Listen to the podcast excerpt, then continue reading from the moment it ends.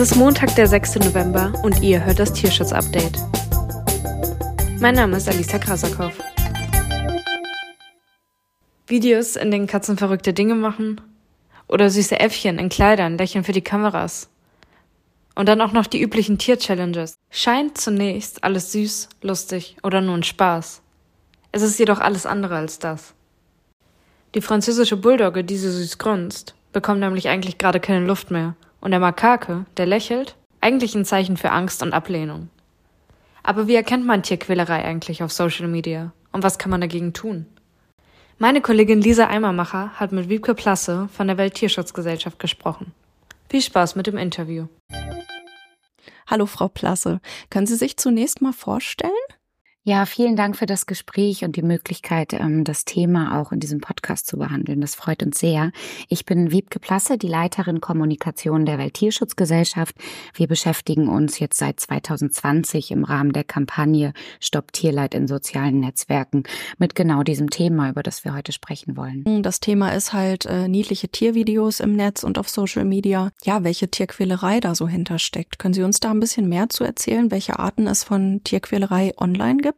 Tatsächlich ganz diverse. Also seitdem wir uns mit der Kampagne beschäftigen und auch schon davor in der Vorbereitung der Kampagne haben wir natürlich auch versucht, uns erstmal einen Überblick zu verschaffen und aus diesen, ich sag mal, organischen Inhalten, die einem in die Timeline gespielt werden, ähm, auch zu schauen, was gibt es für unterschiedliche Formen. Wir haben sie für uns dann in drei sogenannte Kategorien eingeordnet. Wir haben als allererstes das eindeutige Tierleid. Das ist auch sehr vielen Nutzerinnen und Nutzern klar, wenn sie es sehen. Da geht es wirklich um die rohe Gewalttätigkeit gegenüber Tieren, ähm, Misshandlungen, also wirklich das ganz Brutale, was deutlich erkennbar ist. Dazu zählt aber auch beispielsweise das Halten von Wildtieren als Haustiere oder für Selfies ähm, äh, Wildtieren zu nahe zu kommen und auch die unkritische Darstellung von Qualzuchten.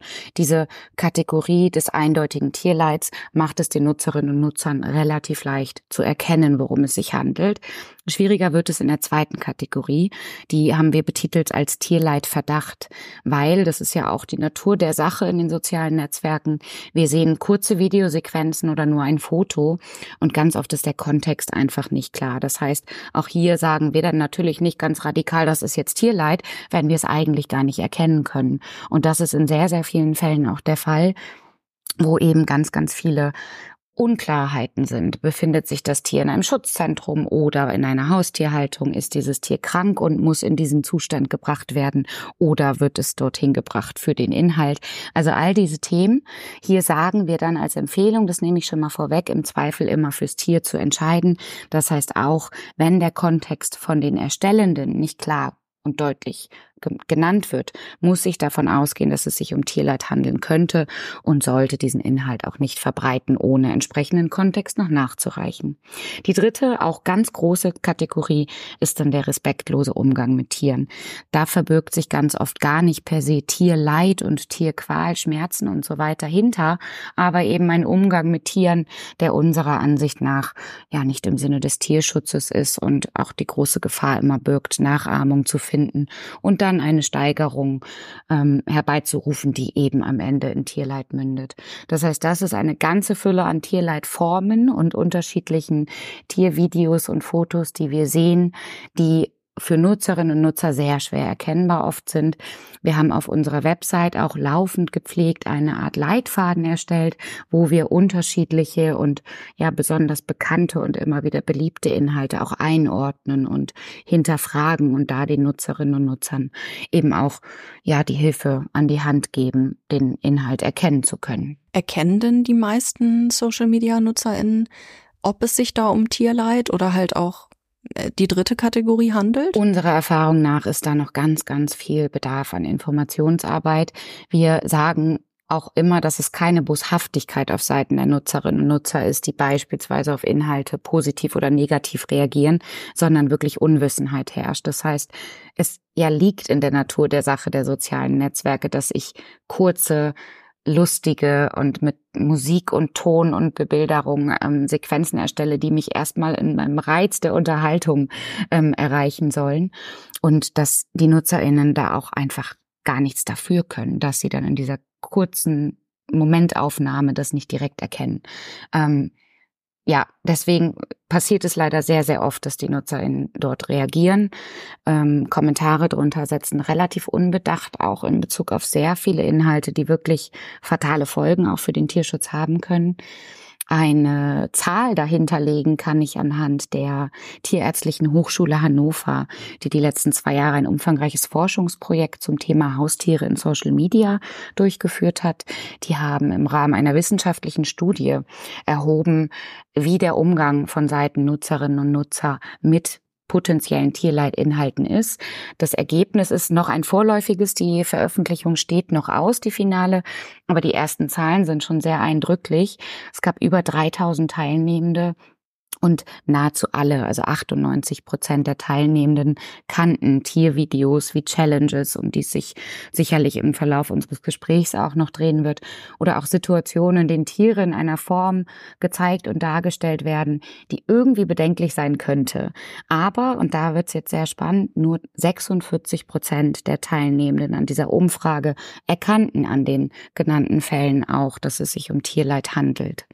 Das heißt, hier sieht man sehr, dass die Hälfte der befragten NutzerInnen ähm, das Tierleid nicht erkannten und entsprechend auch davon auszugehen ist, dass sie falsch reagiert hätten. Können Sie noch ähm, ich weiß nicht, ob Sie die Zahlen jetzt vorliegen haben, noch kurz ein bisschen was dazu äh, sagen, was für Leute da befragt wurden, also Alter, Geschlecht? Ja, es wurde bei der Befragung auch darauf geachtet, das ist auch wichtig mitzuerwähnen, weil es natürlich eine tierärztliche Hochschule ist, dass wirklich auf diversen Kanälen diese Umfrage auch gestreut wurde. Das heißt, es wurde sowohl über Printmedien, in der lokalen, aber auch über regionalen Presse verbreitet, über verschiedene Newsletter und Social-Media-Kanäle, um eben auch ein ja, ich sag mal, eine breite ähm, breite Masse an unterschiedlichen ähm, Menschen zu erreichen. Ähm, das ist im Endeffekt auch gelungen. Die Befragten waren zwischen 10 und 88 Jahren alt. Das heißt, ähm, wirklich eine bunte Mischung.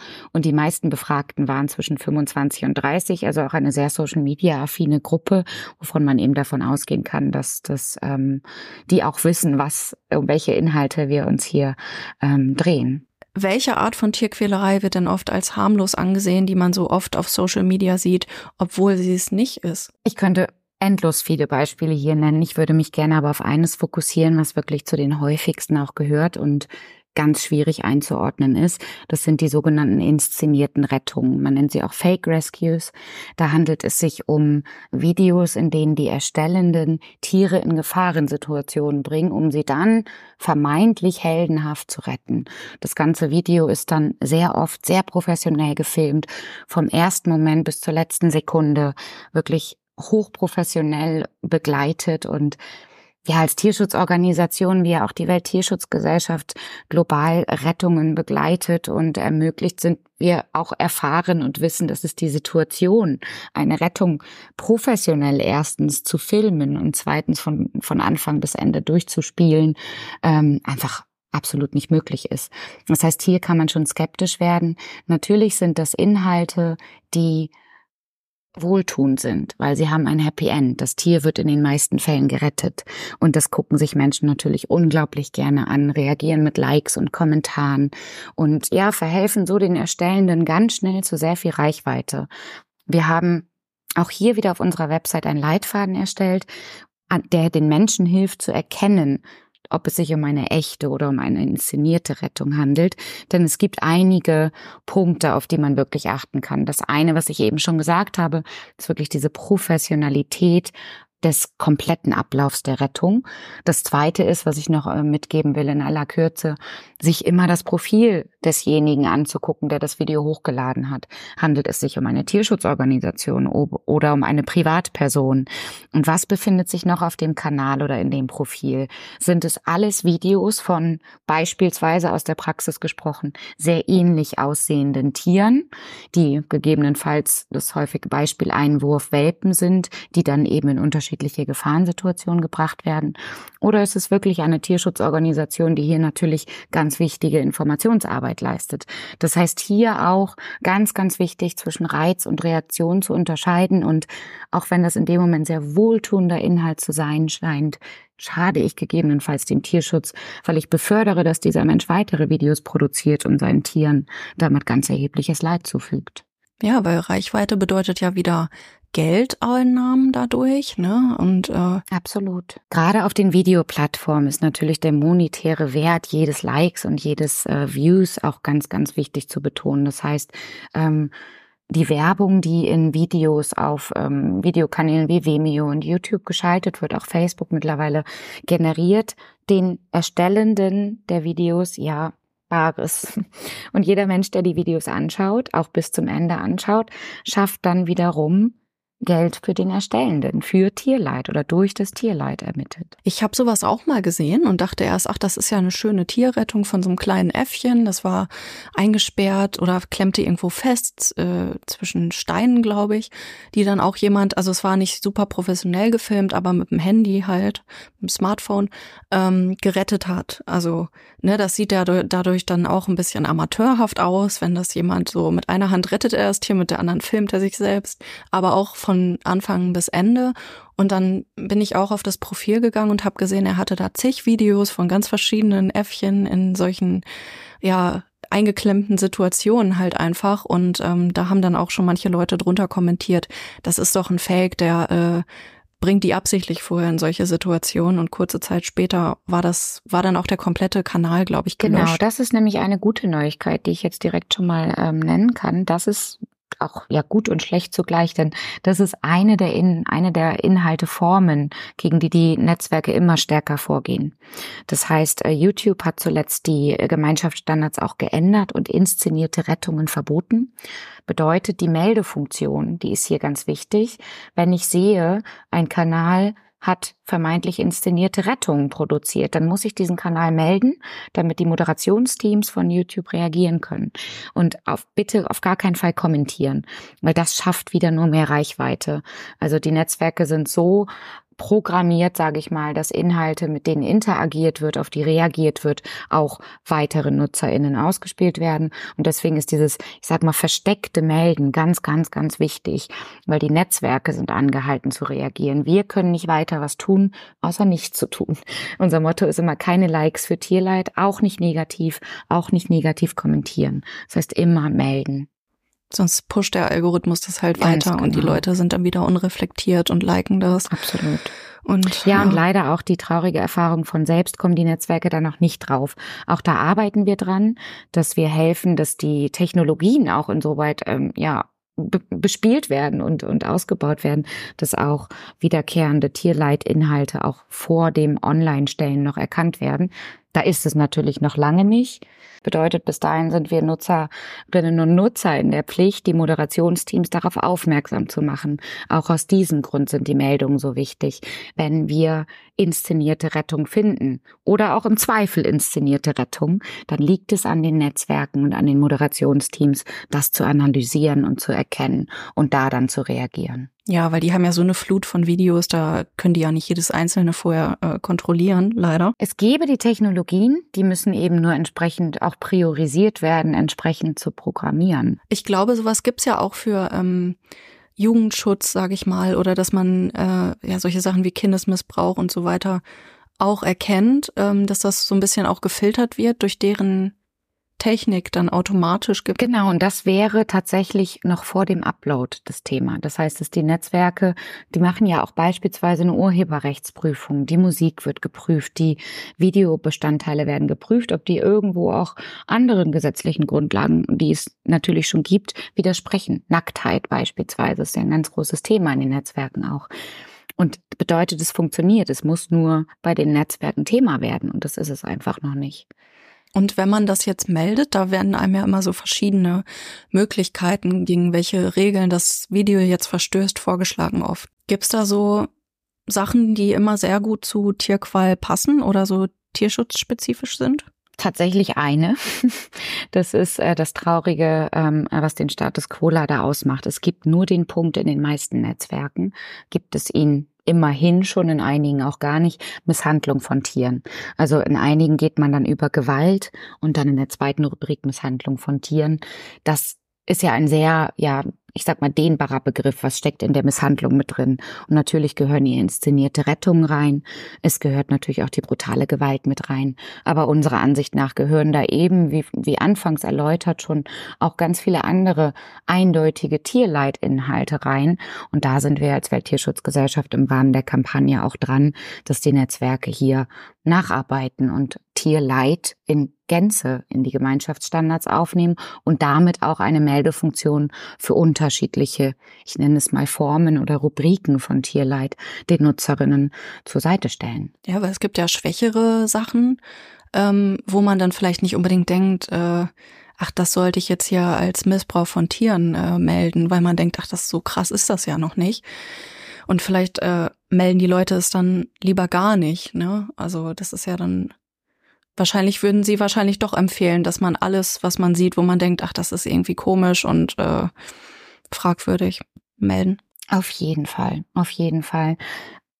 Punkt eins, weil es unglaublich hilft, irgendetwas zu tun.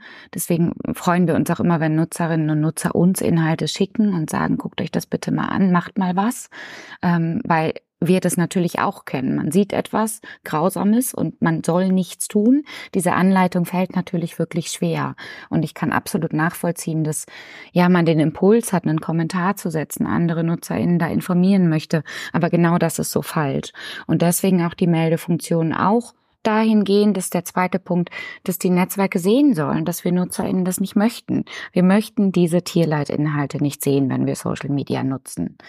Und was ja auch oft unreflektiert dargestellt wird oder sehr verniedlicht wird, das haben Sie ja eben auch schon angesprochen, sind ja so Qualzuchten wie Mops, äh, French Bulldog und so weiter. Ne? Die sehen natürlich erstmal niedlich aus, machen vielleicht irgendwas Witziges, ähm, aber die leiden ja alle unter dieser Kurzköpfigkeit und Kurzschnäuzigkeit. Ne? Also warum ist das ein Problem, dass man die zeigt online? Absolut, ein ganz großes Problem und das äh, definieren wir ja auch als eindeutige Tierleitform. Für uns ist das ganz, ganz unmittelbar mit der Nachfrage zusammenhängt. Das heißt, wenn ich eine Tierart oder ein Tier, das eigentlich leidet und äh, ja Schmerzen, Qualen und Schäden aufweist und auch sichtlich aufweist sogar noch. Wenn ich das verharmlosend unkritisch darstelle, dann verharmlose ich auch die, die, die, ja, die Zucht an sich und schaffe, dass Nutzerinnen und Nutzer Interesse an diesem Tier bekommen könnten und dann eben die Nachfrage für die Qualzucht wieder fördern. Das heißt, es gibt ganz tolle Beispiele von HalterInnen von ähm, Qualzuchttieren, die informieren, die einfach keinen Post mehr machen ohne den Hinweis, hey, mein Tier ist krank. Ich weiß, der ist süß, der kann da auch nichts für, aber holt euch den bitte nicht. Also da, da einfach das auch als Chance zu nutzen haben Sie da ein Beispiel?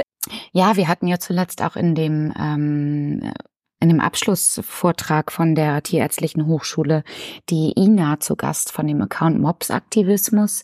Die betreibt da auch sehr viel Informationsarbeit, steht auch selber dazu, dass sie vor Jahren, als sie sich ihren Hund angeschafft hat, genau darauf reingefallen ist. Diese ja, Glubschaugen, dieses süße kindliche Gesicht. Genau das hat sie an dem Tier so überzeugt und dann hat sie eine Qualzucht gekauft, um dann festzustellen, dass dieses Tier schwer krank ist. Und sie leistet da ganz äh, wichtige Informationsarbeit eben für, ich sage mal, potenzielle HalterInnen von Qualzuchten, die dann eben lernen, das ist Tierleid, das sollte ich nicht unterstützen. Aus dem Grund ähm, sagen wir auch, das ist ein ganz klarer Tierleidinhalt, wenn ich das Tierleid verharmlose, indem ich es unkommentiert lasse. Und wie ist das dann, ähm, würden Sie dann den Leuten raten, irgendwie dann, wenn ihr unbedingt einen Mops haben wollt und euch vorher informiert habt, ne, was das für ähm, gesundheitliche Probleme auch äh, mit sich bringt, dann lieber aus dem Tierheim einen Mops adoptieren, aber bloß nicht auf auf Instagram posten oder halt wenn dann nur mit mit einem Disclaimer halt. Absolut, genau, mit dem Hinweis. Also wir würden als Tierschutzorganisation natürlich davon abraten, sich einen Mops anzuschaffen oder ganz bewusst auch ein Interesse an einer Rasse zu haben, die bekanntermaßen Defektmerkmale aufweist in einer sehr gehäuften Form. Das heißt, ähm, da muss man sich als potenzielle Halterin oder Halter auch wirklich ähm, Gedanken drüber machen wenn überhaupt, dann, wie Sie sagen, aus dem Tierheim, weil es gibt schon genug Tiere, die dann eben aus Kostengründen oder weil das Tier nicht so mit dem Leben mithalten kann, wie man sich das gedacht hatte, ähm, im Tierheim landen und neue HalterInnen suchen. Und dann, wenn ich mein Tier auf Social Media darstellen möchte, darüber auch informieren. Ja, man läuft ja dann sonst auch auf der Straße mit dem Tier rum, ne? Und macht so mit so, so ein bisschen unterschwellige Werbung. Da kann man ja auch nicht jedem, dem man begegnet, sagen, hier, aber guck mal, ich kläre dich jetzt auf, äh, der leidet halt voll und ich war nur so nett und habe den aus dem Tierheim adoptiert. Also es ist natürlich schon mal schön, wenn die dann zu Hause bekommen, natürlich auch. Ne? Ich glaube aber auch da kann mehr passieren und ich erlebe das selbst auch, ähm, wenn ich mit, ich sitte Hunde und wenn ich spazieren gehe und einen äh, Hund treffe, der ja ausgeprägte Defektmerkmale zeigt, dass die Menschen auch darüber reden möchten. Ich erlebe das immer häufiger, dass dann gesagt wird, ja, gerade im Sommer, das sind jetzt aber auch die einzigen Schritte, die wir machen können, weil gleich geht's wieder rein, mein Hund kriegt keine Luft. Oder ne, Hitze und das sind ja alles Themen, die die Kurzatmigkeit der Tiere, die wirklich Belastungen sind für das Tier und es wird thematisiert. Das heißt, die Informationen sind alle da. Dass Qualzuchten noch so eine hohe Nachfrage haben, fällt uns immer schwer nachzuvollziehen tatsächlich. Aber wie gesagt, wir sehen auch eben diese verharmlosende Darstellung als eine der, einen der Gründe. Ja, wenn die dann irgendwie niedlich schnarchen oder so, ne, das wird ja auch gerne Vermeintlich gezeigt. niedlich, genau. genau. Ja, das ist pure Atemnot. Oder man hat halt diese Hunde, die, ähm, da gab es auch ein Video davon, das haben die auch in äh, der Vorstellung von dieser Umfrage gezeigt. Äh, eine, ein Frenchie, der auf dem Boden saß und sich so den Hintern gerieben hat und dazu halt lustige Musik, so dass es halt aussah, als ob der getanzt hätte. So, es wirkt ja auf den ersten Blick total ulkig und lustig und süß und so. Aber genau, können Sie noch mal erklären, was genau dahinter steckt? Ja, absolut. Das ist äh, tatsächlich auch ähm, immer wieder schockierend, wenn ich diese ja diese Bilder sehe von den Hunden, die eben auf dem Boden, man nennt es auch Schlittenfahren, ähm, dass sie den, den Po eben, also den After auf dem Boden reiben und dass darüber dann so gelacht wird, weil eine Halterin, ein Halter sollte erkennen können, dass das Tier in einer Notsituation ist und versucht, den extremen Juckreiz am After zu stillen. Das heißt, wie wenn ich einen Mückenstich habe, der ganz doll juckt, dann äh, kratze ich mir den. Das ist genau das, was der Hund da tut. Und das ist absolut nicht lust lustig, sondern das Resultat verstopfter Analdrüsen in sehr vielen Fällen. Und ja, die Ursache können Allergien oder ein Wurmbefall sein. Das heißt, der erste Impuls für mein Tier wäre doch, vorstellig zu werden bei einer Tierärztin, bei einem Tierarzt und nicht ein Video zu produzieren, mit Musik zu hinterlegen und damit andere zum Lachen einzuladen. Das ist halt oft der Egoismus dann wahrscheinlich auch, ne? Selbst wenn man dann denkt, naja, irgendwie ist das komisch, vielleicht sollte ich mal zum Tierarzt, aber die Leute bekommen dadurch Anerkennung, Aufmerksamkeit, Likes, ne? Das ist halt für viele ein wichtiger. Und ich glaube ganz oft auch, ja, missverstandene Tier Tiersprache, Tierverhalten. Also dass einfach wieder keine Boshaftigkeit da oft hintersteckt. Das hoffen, also davon gehen wir aus und da, damit arbeiten wir natürlich auch in der Hoffnung, dass sie es nicht besser wussten, sage ich mal. Das heißt, dass Information hier einfach super, super wichtig ist und man in diesen Fällen auch wieder natürlich als Nutzerin und Nutzer nicht reagiert, sondern vielleicht eine private Nachricht schreibt und sagt, hey, ich habe gehört, das ist das und das, bitte geh doch mal mit deinem Tier zum, zur Tierpraxis. Das heißt, das kann man schon machen, wenn man diese Fälle hat, aber eben nicht ähm, erst recht nicht darüber lachen. Also es ist tatsächlich kein Impuls, der da angeregt werden sollte, wenn ein Tier sich ja versucht, den extremen Juckreiz zu stellen. Es kann doch auch nicht gut sein für die Wirbelsäule, diese Position, ne? so aufrecht den Rücken. Es ist auf jeden Fall keine natür kein natürliches Verhalten, was das Tier machen würde, wenn es nicht dazu einen extremen Reiz hätte, wie, wie dieses Jucken oder die Schmerzen. Ich glaube, wenn man das weiß, dann findet man das auch nicht mehr lustig. Ich glaube, dann äh, steckt einem das ganz schnell dann im Hals fest, das Lachen, und man denkt so, oh, ups, scheiße. Ich habe neulich ein Video gesehen, ähm, da haben Hundehalter in ihren, ihre Bulldogge ähm, in einem Kinderwagen durch die Stadt geschoben und das hat ganz komische Geräusche gemacht, dieses Tier. Also es hat quasi, ähm, ja, ich werde den Sound mal hier einspielen.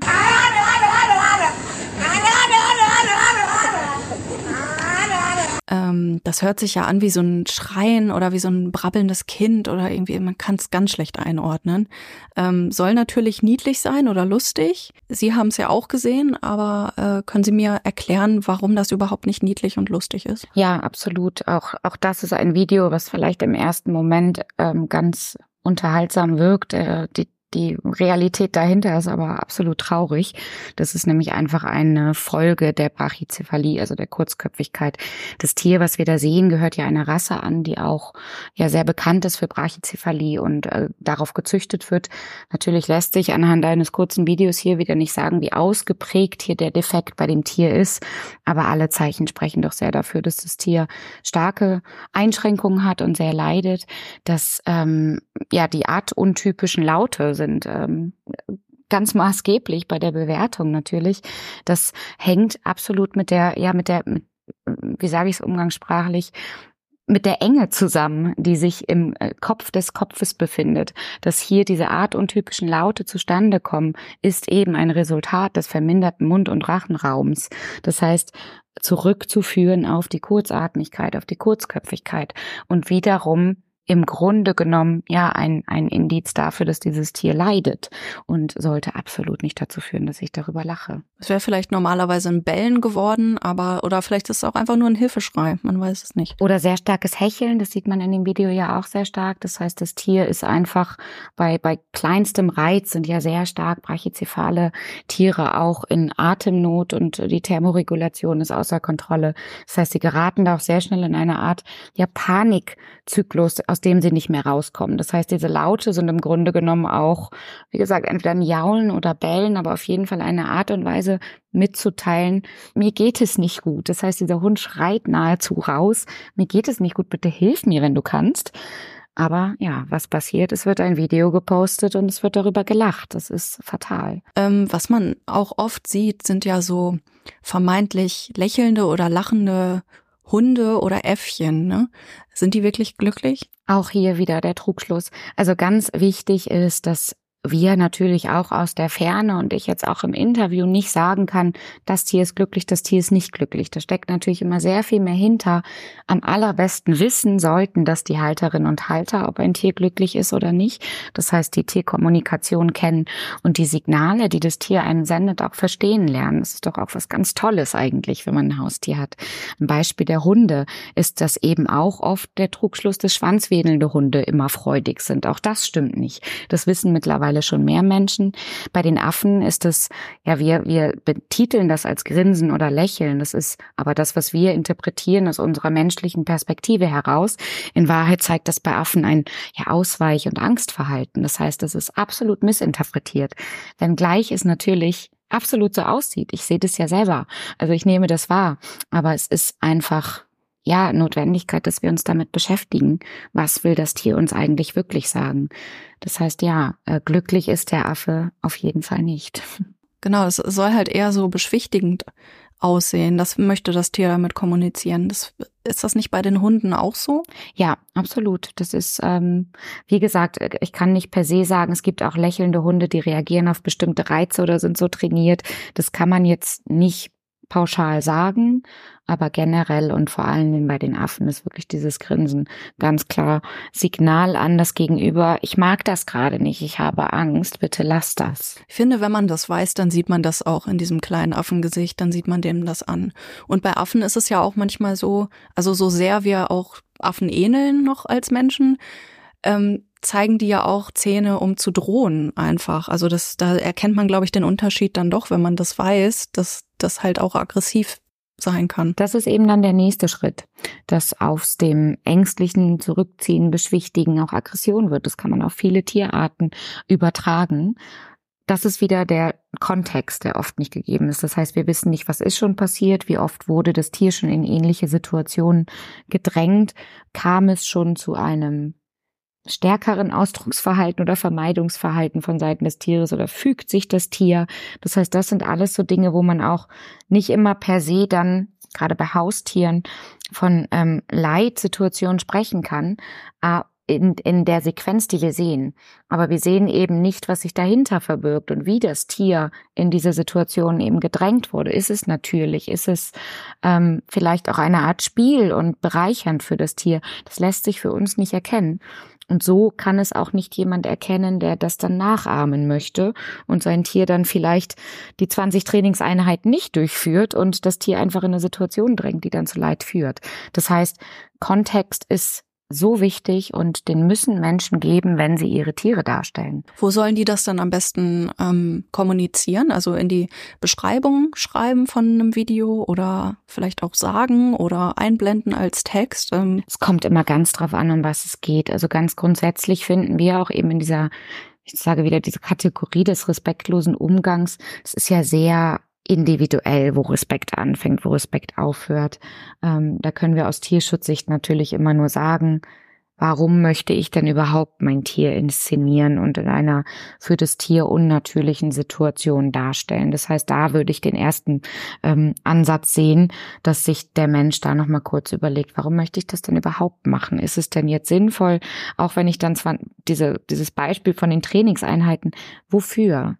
Was bringt es dem Tier gerade? Oder ist das einfach mein Wunsch nach Aufmerksamkeit durch das Tier? Das heißt, dass man da auch schon wirklich schaut, dass man ähm, ja seine Wünsche doch unter die des Tieres stellt.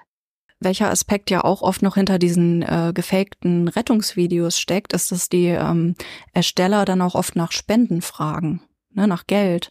Also das sind ja nicht nur die Klicks und die Likes oder auch die monetären Einnahmen durch das Video selbst, die Werbung selbst und so, sondern ähm, auch nochmal konkret Geld bekommen von den Zuschauern. Das ist äh, ganz traurig, weil das natürlich gerade für Tierschutzorganisationen, die, ich sage mal, echte Tierschutzarbeit leisten, ähm, ja, einfach, einfach ähm, ganz, ganz, ganz schwierig ist, sich da auch zu differenzieren, weil die Nutzerinnen und Nutzer natürlich reichweitenstarke Videos von jemandem, der da auch wahrscheinlich noch Geld hinter, hinterlegt, das auszuspielen, natürlich viel mehr sehen als dann von den echten Organisationen, die die Unterstützung eigentlich so dringend brauchen.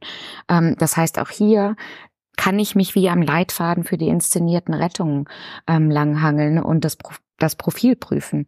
Ganz wichtig, den Kanal oder das Profil des Erstellenden zu prüfen und ja, die Zweifel hoffentlich auszuräumen, indem ich sehe, es ist ein eingetragener Verein. Es wirkt professionell im Sinne, ich habe ein Logo, ich habe ein, eine Adresse, ein Impressum. Das macht ja niemand, der, ich sag mal, scheinheilig im Internet über ähm, ja Online-Geldtransfer, Spenden aufruft, gibt ja kein Impressum an. Das heißt, all solche Dinge, die eine professionelle Tierschutzorganisation auf jeden Fall sicherstellt, die kann der Erstellende hier nicht liefern und da sollte ich dann auch kein Geld hinschicken. Jetzt haben Sie es ja auch schon vorhin ein bisschen angesprochen. Es gibt ja auch auf Social Media ganz beliebt diese Challenges mit den Tieren. Ähm, was gibt's denn da für welche? Können Sie da ein paar Beispiele nennen? Ja, Challenges, um den Begriff auch nochmal zu erklären, ähm, sind ja per se Herausforderungen. Das heißt, ich fordere andere auf, es mir gleich zu tun. Das ist äh, gerade bei Social Media immer wieder zu beobachten, dass es sich dann auch steigert, weil natürlich ein aufsehenerregender Inhalt mehr Klicks und mehr Likes und dadurch mehr Reichweite bekommt, versuche ich aus einer, ich sag mal, harmlosen Situation, Idee, ähm, was ganz Atemberaubendes zu machen. Und da gibt es in Bezug auf Tierleid ganz, ganz schlimme, ja, Entwicklungen, die wir immer wieder verfolgen. Ein ähm, Beispiel ist, was sehr, sehr bekannt ist, ist die Cat Tape Challenge. Das ähm, bitte nicht suchen, auch nicht unter dem Hashtag, ist nämlich leider immer noch sehr trendy und sollte keine weitere Reichweite bekommen, indem wir es uns angucken. Ähm, hier wird Katzen beidseitiges Klebeband auf die Vorderpfoten geklebt und dann die Katze quasi auf den Boden festgeklebt. Und die versucht sich natürlich in Panik, Angst und ja, ähm, Unwohlsein über die Situation aus der da, davon zu entfernen. Und das ist, ist einfach überhaupt nicht lustig, auch wenn dazu dann angeregt wird. Das heißt, hier machen die Katzen dann verzweifelte Bewegungen und das sorgt eben immer wieder für Gelächter.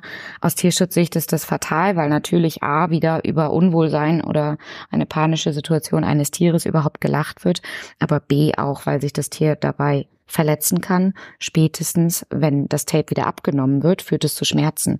Das heißt, es ist ähm, eine absolut tierschutzwidrige Challenge, die keine weitere Aufmerksamkeit bekommen sollte. Ein weiteres ganz krasses Beispiel ähm, ist die Animal Crush Challenge, die ich immer wieder mit erwähne, um auch, um auch darzulegen, wie fatal diese Challenges einfach sein können. Das ist entstanden schon in den frühen 2010er Jahren. Also es war eines der Videos auch, was ich gesehen habe, was ich nie wieder vergesse. Es war vielleicht eines der schlimmsten. Ähm, in was es eben mündete. Es begann damit, dass Menschen filmten fragen Sie mich nicht warum, aber wie Kleintiere wie Insekten zerquetscht werden. Also Animal Crush heißt ja Animal zertreten, ähm, crushen, also zerstören. Das heißt, es ging dann über Mücken von kleinen Käfern, steigerte sich immer mehr hin zu wirklich einer ganzen Reihe Videos, in denen Welpen und Kätzchen zertreten wurden. Und das war wirklich absolut, absolut verstörend. Also wir sehen viel auch bei der Dokumentation in den Netzwerken, aber das hatte auch eine, eine Dimension erreicht, die für uns zu dem Zeitpunkt absolut neu war. Und auch damals wie heute zu beobachten ist, dass die Netzwerke nicht reagieren. Und dann muss man sich vorstellen, dass diese Videos ungefiltert in die Timeline von Millionen Menschen gespült werden, die dann diese Videos sehen. Das darf einfach nicht sein zumal ja auch viele Kinder jetzt schon TikTok und so weiter benutzen. Ich meine, das ist auch in Frage zu stellen und sollte äh, überwacht werden von den Eltern. Ähm, aber das mag man sich nicht vorstellen. Ja, und es wurde immer noch weiter gesteigert. Also es hörte einfach auch da nicht auf. Und ja, das, da haben wir es dann schon wirklich mit sag mal, mit, mit ähm, psychischen Problemen zu tun. Da können wir als Tierschutzorganisation jetzt auch keine Erklärung mehr, mehr, mehr für finden, warum Menschen diese Videos erstellen. Aber wir sehen eben, wie die Netzwerke daran beteiligt sind, diesen Inhalten überhaupt eine Plattform zu bieten und damit dafür sorgen, dass Inhalte erstellt werden, also Tierleidtaten begangen werden. Und da muss eben dann von Seiten der Netzwerke natürlich auch was passieren, dass diese Plattform eingeschränkt wird für derartige Inhalte. Auf jeden Fall. Ja, da muss schon viel früher dann was passieren. Ähm, es gibt einfach auch Sachen, die kann man dann nicht mehr vergessen einfach, ne? Wenn man sowas sieht, also das macht ja auch was mit einem. Das hat ja, es ist ja nicht nur in der Realität auch passiert, dass da ähm, Welpen für gestorben sind, sondern es äh, ja ist ja auch emotional für die für die Zuschauer schlimm oder es regt im schlimmsten Fall dazu an, dass äh, ja, dass das äh, Erwachsene oder Kinder sehen, die dann ähm, das nachahmen wollen einfach. Absolut. Hier haben wir auch Gespräche geführt mit Expertinnen aus Soziologie und Psychologie, um hier zu sehen, auch wer sind die Erstellenden, warum passiert so etwas. Und es ist tatsächlich ja, wenn ich sowas sehe und ich, das ist so ein, so ein plattes Wort, aber es ist sehr passend, verrohe. Das heißt, wenn ich ständig mit diesen Inhalten konfrontiert bin, hab, verliere ich mein Tierschutzbewusstsein und mein Mitgefühl dafür, dass das fühlende Wesen sind, die schützenswert sind, bedeutet die, die ähm, Grenze des oder die, die Hemmung, selber einem Tier Leid anzutun, wird einfach oder fällt ab mit jedem Video, das ich sehe.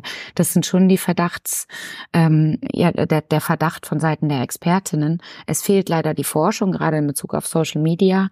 Und da muss aber unbedingt auch ohne Forschung sind diese Annahmen natürlich ähm, in der Realität Realität sehr, sehr gut zu beobachten und zu, ähm, ja, zu, zu ähm, ja, belegen, dass ähm, ja, da, ich glaube, da brauch, brauchen wir nicht ähm, in Frage stellen, dass das was Negatives mit uns macht, wenn wir sowas täglich sehen. Und das ist ja auch eine gruselige Entwicklung zu sehen, weil es ja oft so ist, dass es mit Käfern anfängt und dann werden größere Tiere gequält auf einmal und so. Also das kann ja auch mit jemandem psychisch etwas nicht in Ordnung sein, der sowas überhaupt erst tut.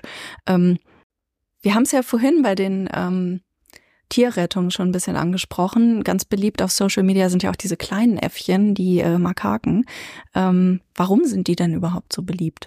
Ja, das Schicksal der ähm, Affenarten insgesamt und dann der Makaken insbesondere ist wirklich besonders tragisch. Die Inhalte zählen mittlerweile zu den beliebtesten Tierinhalten auf Social Media.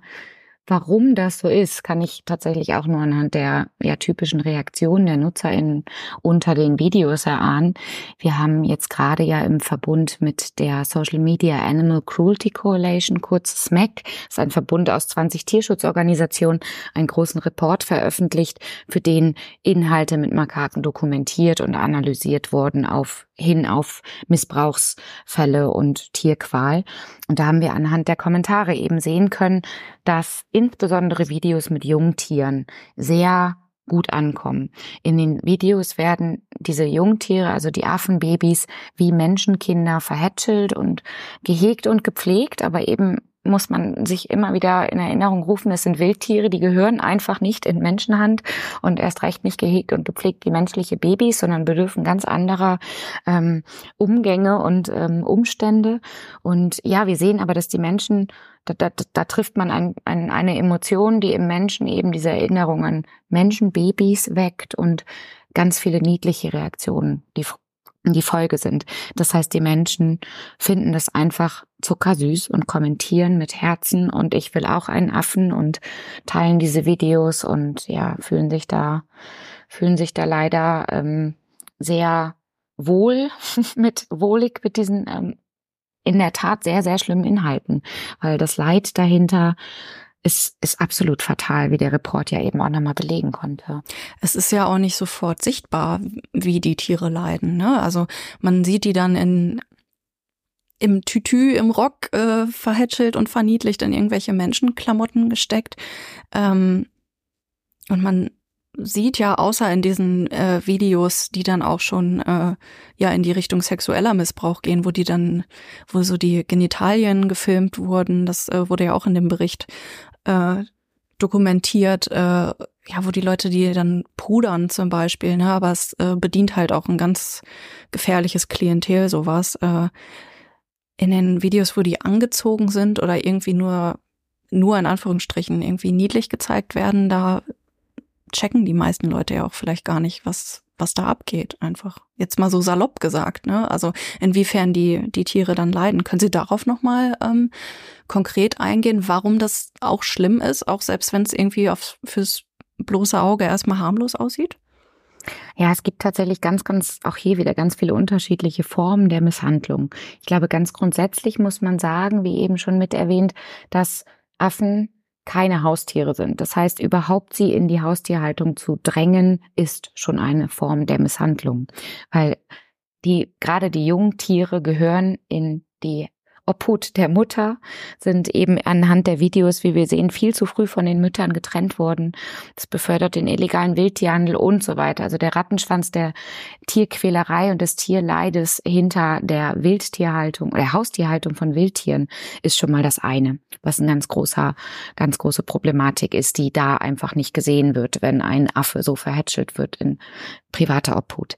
Das zweite ist, was jetzt auch in diesem SMAC-Report eben sehr gut rauskam, sind wirklich ja offensichtliche Grausamkeiten, möchte ich sie mal nennen, also vorsätzliche Misshandlungen, die ähm, SMAC in diesem Rahmen in 37 verschiedene Kategorien einteilen konnte. Das heißt, hier ähm, ist wirklich sehr, sehr tief gegangen worden und einige Beispiele der, ja, der, der Grausamkeiten sind scheinbare Betäubung. Das waren sehr viele ähm, Beiträge.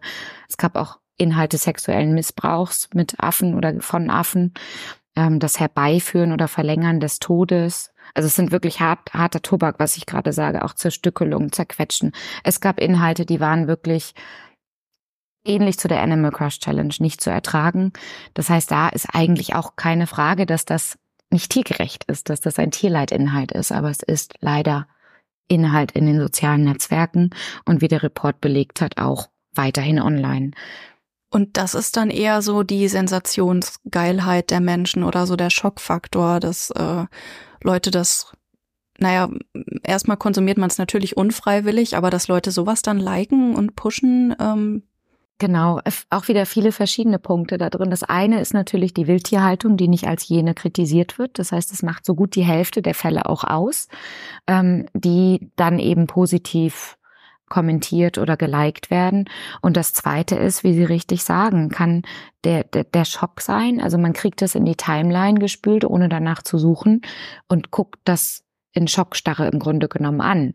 Und in einigen Netzwerken gibt es dann diese Reaktionsmöglichkeit von Dislikes also negativ zu reagieren. Und auch das ist natürlich eine Interaktion mit dem Beitrag, der am Ende zu mehr Reichweite führt.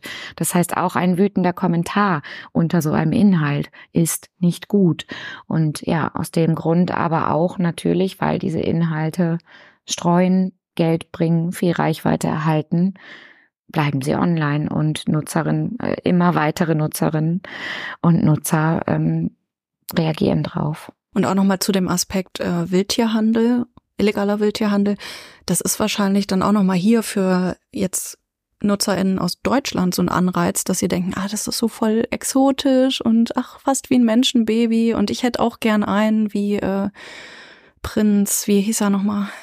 Ja, Prinz Markus von Anhalt, glaube ich, ja. Ja, genau. Der ist ja auch immer so ein Kandidat. Der lebt ja nun in Dubai, da ist die Beschaffung von Affen wahrscheinlich und die Haltungsbedingungen noch ein bisschen leichter als hier. Ich traue mich immer gar nicht, das zu sagen, aber tatsächlich ist es auch in Deutschland möglich, Affen zu halten als Haustiere. Die Anforderungen sind höher, aber auch nicht so hoch, wie man sich das aus Tierschutzsicht wünschen würde. Und wir sehen eine wachsende Nachfrage, sei es über die Google-Suchanfragen, die man ja analysieren kann, als auch ja generell in ähm, unterschiedlichen Portalen, wo auch Affen zum Verkauf für Haustierhaltung angeboten werden. Das heißt, es ist ein reales Problem, mit dem sich beschäftigt werden muss. Das heißt, das, was ich in Social Media sehe, ist nicht nur ein Inhalt, der weit weg von mir ist, sondern der hat was direkt mit mir zu tun, weil direkt nebenan oder bei mir im Haus könnte das ein Thema werden. Und ja, das, das muss man sich immer wieder vor Augen rufen, dass das natürlich alles dem illegalen Wildtierhandel ähm, in die Hände spielt. Das heißt, Affen werden nicht wie, ich sag mal, Haustiere für die Haustierhaltung gezüchtet. Das äh, wäre auch noch schlimmer, wenn das in Deutschland Thema wäre. Ähm, das heißt, die, die Beschaffung der Affen es ist ähm, ein Tierleidproblem, ein, ein Tierschutzproblem und Artenschutzproblem am Ende auch. Es kann ja auch niemals ein Affe in irgendeinem Wohnzimmer artgerecht gehalten werden. Also die müssen ja klettern, die legen auch Distanzen hinter sich, die müssen untereinander agieren, die wollen irgendwas zu tun haben. Da gab es ja auch diesen Fall von dem Schimpansen. Ähm, ich weiß gerade nicht mehr, wie er hieß, der dann die Freundin der Halterin angegriffen hat, weil er halt zugedröhnt war mit Medikamenten und äh, Red Bull und was weiß ich, äh, von Fernseher gesetzt wurde und dann ja vielleicht auch aggressiv wurde, weil er irgendein Kuscheltier nicht erkannt hat und ja, das kann auch gefährlich werden. Ja, wie gesagt, ein Affe ist eben ein Wildtier und hat ganz, ganz andere Bedürfnisse, als wir das in einer Haustierhaltung erfüllen könnten. Deswegen ähm, ist es absolut, absolut fatal, absolut zu kritisieren. Neulich wurde das ja auch nochmal ähm, präsenter das Thema, dass man ja auch, man will es kaum sagen, ne, weil man die Leute nicht dazu anregen möchte, aber dass auch äh, Wildkatzen gehalten werden dürfen. Also als das mit der äh, vermeintlichen Löwen da in oder um Berlin äh, bekannt wurde in den Medien, äh, wurde ja zum Glück nochmal diskutiert, warum ist das überhaupt in manchen Bundesländern erlaubt, äh, Wildtiere zu, also Wildkatzen zu halten, auch gefährliche Tiere, die man auch niemals artgerecht halten kann, aber was halt auch für für die Mitmenschen oder einen selber gefährlich werden kann. Ja, es ist immer schade, dass erst was passieren muss. Also vermeintlich in diesem Fall ja, dass das thematisiert wird. Das heißt, wir haben unzureichende Gesetzgebung global im Grunde genommen, aber wenn wir jetzt auf Deutschland blicken, natürlich auch, wo wir auch ähm, was tun können, die ähm, ja die die tiergerechten Haltungsbedingungen und auch welche Tiere überhaupt gehalten werden dürfen, unbedingt konkretisieren müssen. Sie haben es ja eben schon erwähnt, ne? Also das Tierschutzgesetz, das soll ja auch äh, eigentlich gerade überarbeitet werden. Ne? Das wäre vielleicht auch noch mal so ein ja so ein äh, Anstoß an die Politik. Ähm, mehr Einfluss zu nehmen, einfach auf diese Social-Media-Plattform. Haben Sie da konkrete Forderungen, was da äh, auf jeden Fall mit drinstehen sollte? Da sind wir auch im Rahmen der Kampagnenarbeit sehr aktiv. Wir ähm, le leisten politische Arbeit, sind im Gespräch mit einigen ähm, Mitgliedern des Bundestages und äh, versuchen da unsere Forderungen natürlich erfolgreich einzubringen im Rahmen der Novellierung des Tierschutzgesetzes. Aber auch darüber hinaus ähm, sind wir der Meinung, dass das Strafgesetzbuch angepasst werden muss. Wir haben hier den ähm, Paragraph 131 des Strafgesetzbuches bereits vorhanden und der regelt, dass die Darstellung und Verbreitung von grausamen Gewalttätigkeiten gegenüber Menschen und menschlich, menschenähnlichen Wesen nicht in einer verharmlosenden oder verherrlichten Weise geschehen darf. Würden wir hier die Tiere mit reinbekommen, dann wären die Netzwerke zum Handeln aufgefordert. Bedeutet, das ist ja Kernelement unserer Forderung, dass die ja, Darstellung und Verbreitung von grausamen Gewalttätigkeiten gegenüber Tieren verboten wird. Das spielt dann auch mit rein in natürlich die Täterinnenverfolgung auf Basis des Tierschutzgesetzes. Das heißt, zum aktuellen Zeitpunkt sind viele dieser grausamen Gewalttätigkeiten als Tat laut dem Tierschutzgesetz natürlich verboten. Ich darf kein Tier zertreten ohne vernünftigen Grund. Ich darf kein Tier töten, Schmerzleiden zufügen und so weiter. Aber ich darf es darstellen. Bedeutet, Person XY kann ein Tier quälen, das Video online stellen und jede und jeder darf verherrlichend und verharmlosend diese Inhalte teilen, darüber lachen, zum Nachahmen anregen. Ich kann diese Tierqualtat, die eigentlich verboten ist, ich sag's ganz salopp, ausschlachten online ohne jegliche Grenzen. Und das darf nicht sein, weil wir eben sehen, dass aufgrund der Möglichkeit, Tierleidtaten zu posten und damit eine große Reichweite zu erwirken, auch erst neue Taten begangen werden. Das heißt, diese, diese Notwendigkeit von Seiten der Netzwerke zu handeln, ist gegeben. Leider sehen wir im Rahmen der Kampagnenarbeit, dass nicht genug passiert weshalb wir sagen, es muss gesetzlich etwas getan werden, um die Netzwerke zum Handeln zu verpflichten.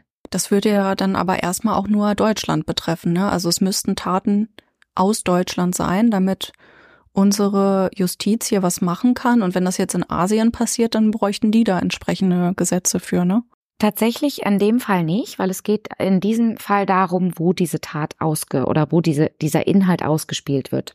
Und da ist ganz egal, wo dieser Inhalt ähm, hergestellt wurde oder wo das Tierleid geschehen ist. Ich hier in Deutschland darf das sehen und teilen und das muss unterbunden werden. Das heißt, die Netzwerke dürfen die ja die Plattform bieten, diese Inhalte nicht mehr darstellen in Deutschland, egal wo die Tat geschehen ist. Schwieriger wird es natürlich mit der Täterinnenverfolgung im Ausland. Es ist ja so oder so ein Problem, aber auch da denken wir, dass es ganz wertvoll ist, wenn die Netzwerke dazu angehalten sind, diese Inhalte zu löschen und die gegebenenfalls vorhandenen Informationen wie ihr IP-Adresse, also Hinweise auf den Aufenthaltsort des Erstellenden, dass die an entsprechende Strafverfolgungsbehörden auch mitgeteilt werden, wie das eben der Paragraph 131 des Strafgesetzbuches für diese Taten an Menschen und menschenähnlichen Wesen schon regelt.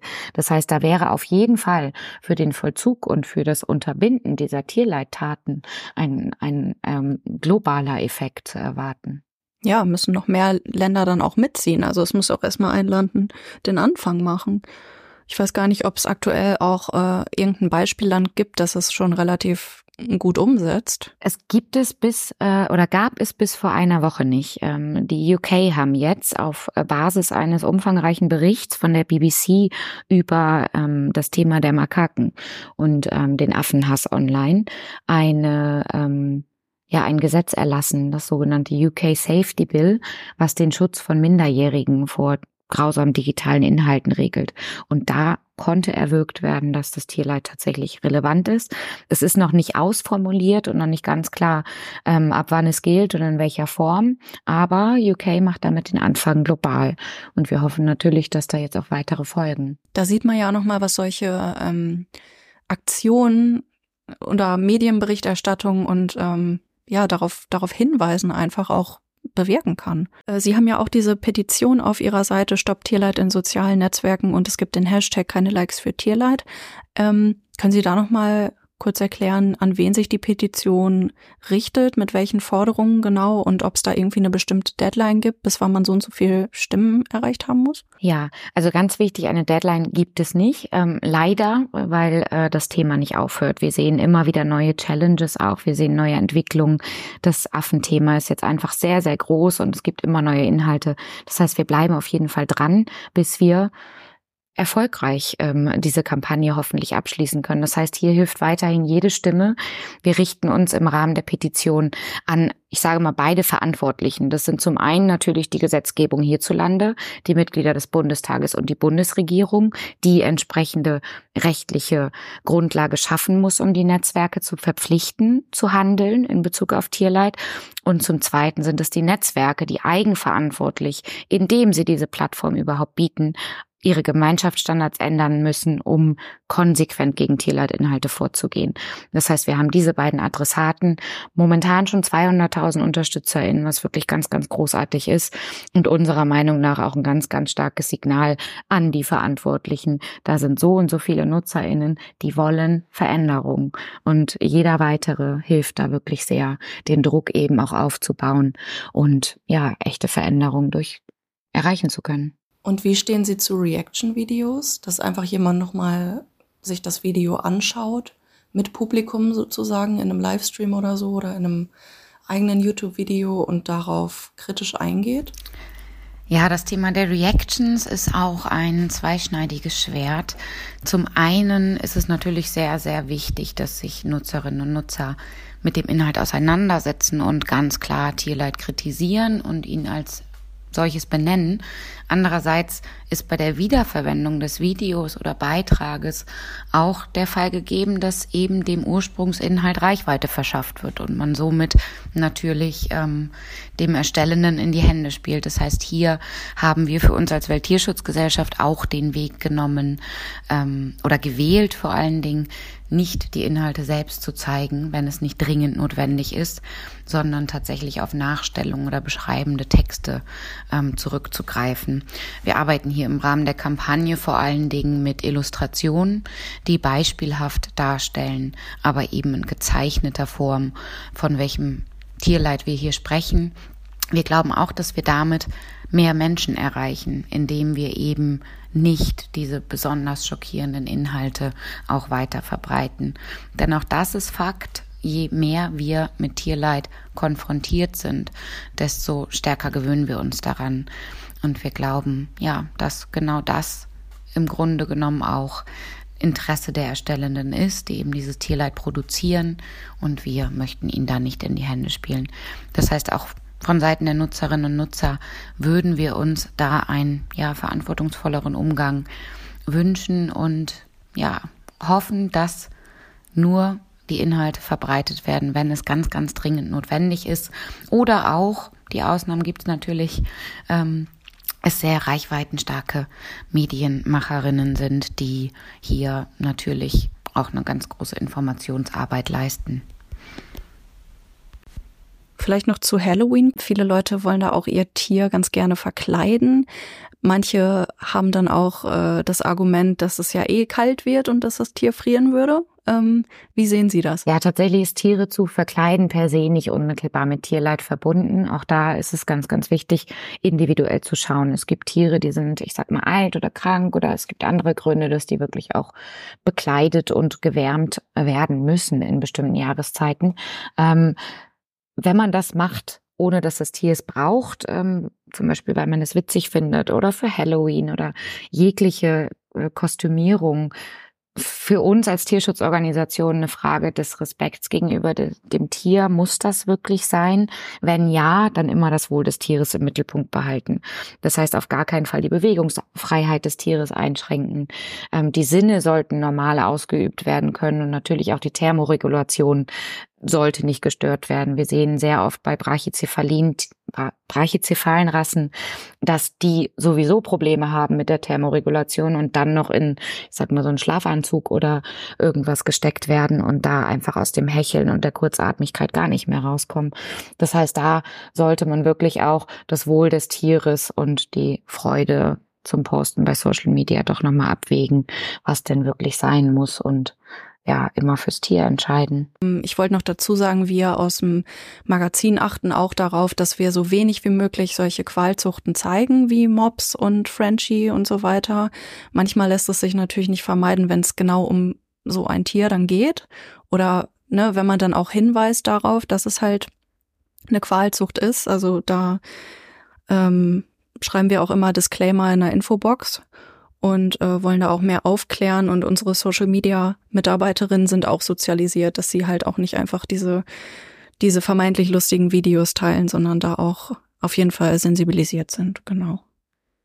Ja, und immer den Hinweis auch dazu setzen. Das, das macht schon ganz viel. Ich bedanke mich auf jeden Fall an der Stelle nochmal für das äh, schöne, ausführliche Interview und ähm, Ich finde, Sie haben tolle Einblicke gegeben. Natürlich ist das ein trauriges Thema, aber es ist einfach wichtig zu sensibilisieren. Ja, auch ich danke ganz herzlich für das Thema und also für das Gespräch. Und ich weiß, das ist äh, oft harter Tobak und auch man möchte es eigentlich nicht hören, aber es ist ganz, ganz wichtig, dass wir uns damit beschäftigen, denn sonst äh, werden wir keine Veränderungen erwirken können.